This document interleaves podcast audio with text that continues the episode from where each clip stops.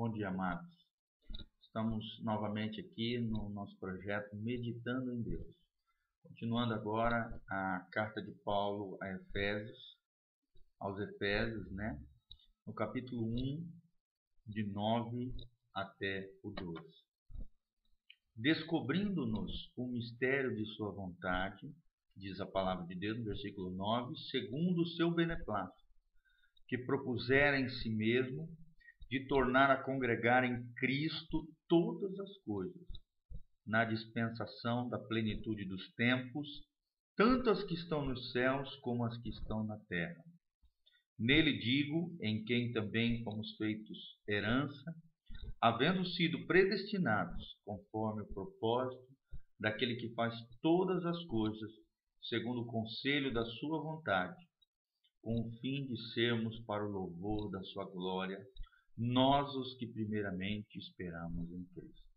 Efésios 1, de 9 a 12.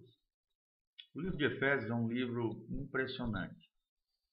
É um livro de extrema profundidade que revela o coração de Deus com relação à igreja.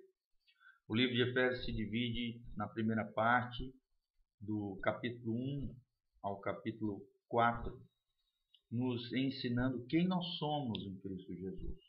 Capítulo 4 ao, ao capítulo 6, aproximadamente até o versículo 10, nós aprendemos qual deve ser o comportamento do cristão. E ao final desse lindo livro de Paulo aos Efésios, nós vemos como o cristão pode se posicionar no reino espiritual, no reino de Deus, como um valente do Senhor. Olha que coisa interessante. Primeiro, quem nós somos em Cristo. Segundo, o que, que Cristo espera de nós como cristãos. E se nós soubermos quem nós somos em Cristo e também é, exercermos um comportamento coerente com aquilo que Jesus nos ensinou na palavra, nós seremos um grande, seremos guerreiros do Senhor nessa terra. E olha que coisa linda, ele começa dizendo do mistério da sua vontade.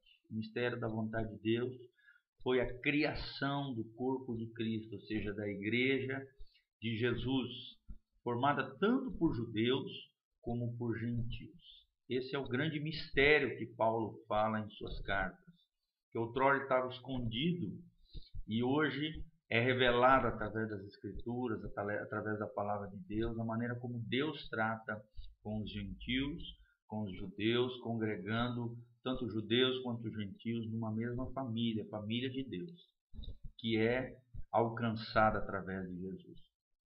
Interessante que fala da centralidade de Cristo também, ou seja, todas as coisas congregam e convergem em Cristo Jesus, tanto as que estão nos céus quanto as que estão na terra. Tudo foi criado por Ele, para Ele e para o louvor dele, querido. Você não foi feito para você, a sua vida não é sua, na verdade é dele. Você não tem existência sem Cristo e não é, existirá de maneira plena, abundante, maravilhosa sem Ele. Tudo está centrado em Cristo e Cristo deve ser o centro da nossa vida, das nossas atividades, do nosso trabalho, tudo aquilo que fizermos, que Jesus seja o centro. Quem é que está reinando no seu coração? É Jesus? Jesus verdadeiramente é o Senhor do teu coração, da tua vida, da tua família, de tudo aquilo que você faz, querido, é Jesus. Só existe dois reis no nosso coração que vão reinar e governar o nosso coração. Ou é o rei Jesus, ou é o rei o eu, o ego. Quem é que está reinando no teu coração? A Bíblia fala também de uma plenitude dos tempos, onde em Jesus uma nova era, uma nova dispensação surgiu a dispensação da graça, onde Deus trata de maneira diferente os gentios. Antes, Deus trabalhava apenas no povo de Israel como um povo peculiar, um povo separado, e somente uns poucos eram abençoados através de Israel se se juntassem às leis judaicas e se se juntassem ao povo de Israel, se submetendo às leis que haviam no Antigo Testamento. Mas na dispensação da graça, o tratamento de Deus é diferente, porque a essa dispensação é a plenitude dos tempos, é a revelação do coração de Deus para toda a humanidade caída, perdida, que estava em caos, que estava longe do Senhor. Através de Jesus, Deus estabelece a plenitude dos tempos Jesus veio no momento certo, momento exato, momento pleno, no momento correto. Nem para mais, nem para menos. No momento exato, Jesus, Jesus tinha que vir, ele veio e cumpriu ali. E aí a Bíblia diz que nós somos herança de Deus, predestinados. Essa predestinação não no sentido de, de que Deus já determinou tudo que vai acontecer, no sentido de quem vai ser salvo ou não, mas no sentido de uma presciência, ou seja, pré-conhecimento de Deus acerca daqueles que por suas escolhas, por sua vontade, vão escolher amar a Deus, crer na palavra de Deus, receber ao Senhor Jesus como Senhor e Salvador da sua vida. Esses são herança do Senhor. Esses fazem parte do povo de Deus, dos escolhidos do Senhor. E eles têm um propósito, um propósito divino. É, eles não estão jogados ao léu, ao vento, não. Nós temos um propósito vivermos para o louvor da Sua glória, manifestarmos a glória divina em todas as esferas da nossa vida, em todas as áreas da nossa vida, precisamos manifestar a glória divina. No nosso casamento, na criação dos nossos filhos, na nossa vida com Deus, na nossa vida secular, em todas as esferas. O propósito do povo de Deus é manifestar a glória de Deus de uma maneira eficaz, de uma maneira atuante, como luz deste mundo e sal dessa terra. Deus faz tudo isso segundo a sua vontade. Até a nossa vontade, as nossas escolhas estão limitadas de acordo com a soberana vontade de Deus. No sentido de que Deus, ele, ele, ele tem tudo é, no seu coração é, planejado, um plano, um propósito maior em todas as coisas que acontecem na nossa vida.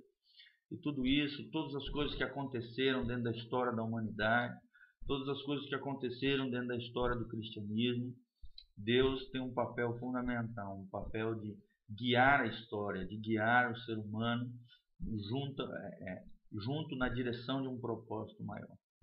E esse propósito é isso. O fim de tudo isso é sermos um povo que vai manifestar o louvor da glória do Senhor. Que coisa linda isso, que coisa maravilhosa. Nós os que esperamos em Cristo. Se você espera em Cristo, se você ama Cristo, se você está aguardando o retorno de Cristo, essa palavra é para você. A minha oração é que nós possamos entender a grandeza do que é ser igreja, do que é ser povo de Deus, termos Cristo como centro da nossa vida, de todas as esferas da nossa existência. Também entendemos que somos herança do Senhor, que nós temos um propósito que é manifestar a glória de Deus. Que eu e você venhamos a manifestar essa glória maravilhosa de Deus em tudo aquilo que fizermos. Que o Senhor seja glorificado, honrado através das nossas vidas, através das nossas atitudes, pensamentos, palavras. Que o Senhor seja engrandecido. Que Deus te abençoe, no nome de Jesus, para a honra e glória do Senhor.